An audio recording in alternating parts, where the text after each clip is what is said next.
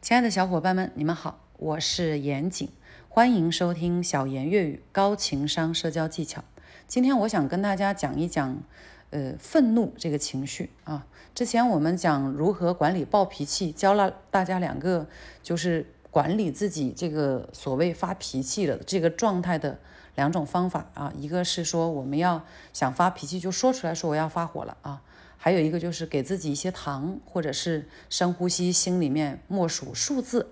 那这两个方法教完以后呢，有不少同学来进行反馈，觉得哎，这是很好的方法。但是，嗯，感觉自己百分之九十的时候呢，没有办法去用，因为愤怒这个状态一旦上来以后，整个人就会失控啊，就该怎么办呢？所以我今天想给大家，呃，尽可能有效的去来剖析一下。到底什么是愤怒啊？只有你自己对于愤怒这种状态的认知正面了、积极了，就是说你理解了你自己，你才可以很好的去管理你自己。所以第一点呢，我们要积极的了解到，愤怒呢，它不是一个坏东西，它甚至于它是一个好东西。就像非暴力沟通里面讲到，愤怒它像一个礼物啊，同时呢，它又像是呃我们汽车的那个仪表盘上面的警示灯。他在给我们做一些提示，是一种重要的自我沟通啊，重要的自我沟通。所以，其实我们知道，我们学沟通，我们不是单从学我们跟别人去沟通，更重要的是学会自我沟通。当我们能够进行良好的自我沟通的时候，哎，你自己懂你自己了，OK，你跟外面的人。你就可以更好的沟通，就像我们网上有一句话说，当你和自己和解了，你遇到的全是好人，哈，就是这么一个道理。所以，那么愤怒呢，它是一个起到一个警示的作用，它是一种信号啊。呃，一旦出现了愤怒这个信号呢，我们当引起注意啊，比如说我们受到伤害的时候，我们会愤怒啊；我们的需求没有得到充分满足的时候，我们可能会愤怒，还有。某些事情出现了理想与现实的偏差的时候，我们也会愤怒啊。呃，总而言之呢，愤怒它在告诉我们，我们可能做出了一些过多的让步，或者我们在信仰上、价值观上、理想上，嗯，遭到了挑战，所以呢，我们会愤怒。它预示着我们的这个目前面对的状况超出了我们的承受范围，所以好，它释放能量，好，让你自己能够去应对。所以同时。愤怒呢，能够让我们去，嗯，勇敢的去对一些不公的事情说不啊。同时呢，它在促成你能够对内心自己的一些需求去说是。所以大家看，愤怒其实挺好的啊，不要单纯的就觉得说，呃，我老是情绪不稳定，我老是有气，所以，嗯，我这个人不好，我这个人性格不好，这个是一种应该说不太，呃，不太客观的一种评断哈。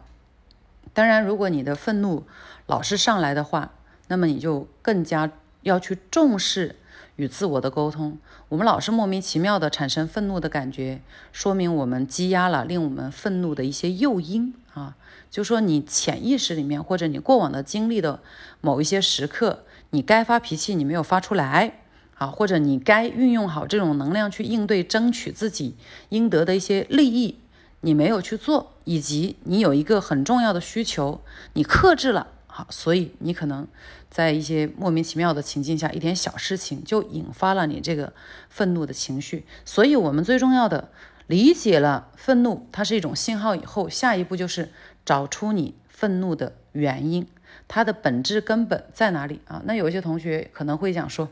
老师我找不到啊，我也不知道为什么呀，我反正每每次一点点小事情。我就会嗯特别的愤怒啊，然后下一步就是我想发火哈，OK，很多人都会这样哈。那么当你下一次嗯再想有这种愤怒和发火的感觉的时候，我们做一件事情啊，在非暴力沟通里面，我们有一章教大家如何去面对愤怒，说到就是什么都别做，就是站在那里深呼吸。啊，如果不行就捂住自己的嘴巴，我这是我想的哈，因为有时候你会脱口而出一些东西嘛。那如果你能捂住自己的嘴巴，哪怕眼神里面 传递出一些不是特别好或者愤怒的能量，也好过你直接把那些伤人的话把它说出来了。你一旦说出来以后，如果是安全的环境下呢，OK，你会得到很好的释放。这个就是传统的应对愤怒的方式叫呃愤怒进出论啊，进来了愤怒，OK，我们就把它放出来。放出来呢，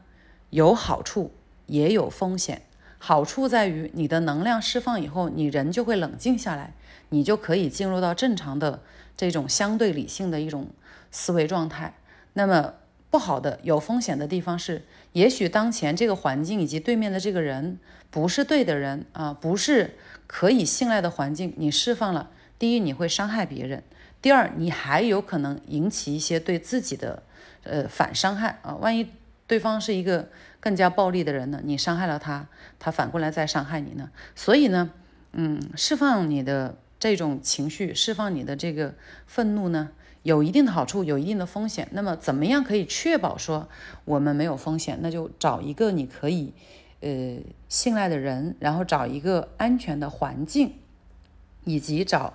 不伤害别人的方法啊，把它呈现出来。你可以发火，像心理学家经常就会跟人讲说，你把自己关在房间里面扔枕头啊，然后大声的哭泣呀，然后呃摔一些你摔也摔不坏的东西，就跟扔枕头一样哈，然后或者。呃，电影里面教我们说，对着水杯，然后把自己的生气的话都说出来，什么站到山顶大喊，对着海咆哮等等，这些都是去释放你当前能量的一些方式啊。但你们要知道，释放只是第一步，如果你单纯只是释放了，没有用，因为你的根结症结还没有解决掉。那么下次遇到类似的同框，它又会成为诱因，还是会让你有。呃，新的一轮的这种状态的情绪状态的愤怒状态的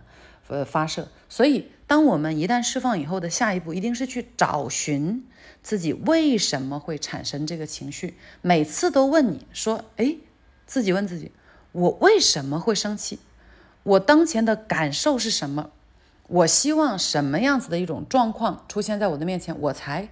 不会生气啊？或者我希望当前的这个事件有什么样子的改变？我才不会生气啊！OK，你不断的这样去问，不断去去问以后，一开始你有可能不一定找到最终的结果，但是你反复每次都提醒自己说，我要问自己为什么生气啊？我的需求是什么？我的感受，我的根源是什么啊？我如何才能够去通过自己的努力满足自己的需求，或者说，我如何才能准确的表达出来自己的需求，去获得其他人的支持和满足？你每次都这样问以后，慢慢的、渐渐的。你就能够去很好的找到根源，你找到根源了，OK，你内心的那个自己就不再会咆哮，你内心的那个自己就不不再会遇到事情就嗯应激反应，开始愤怒了。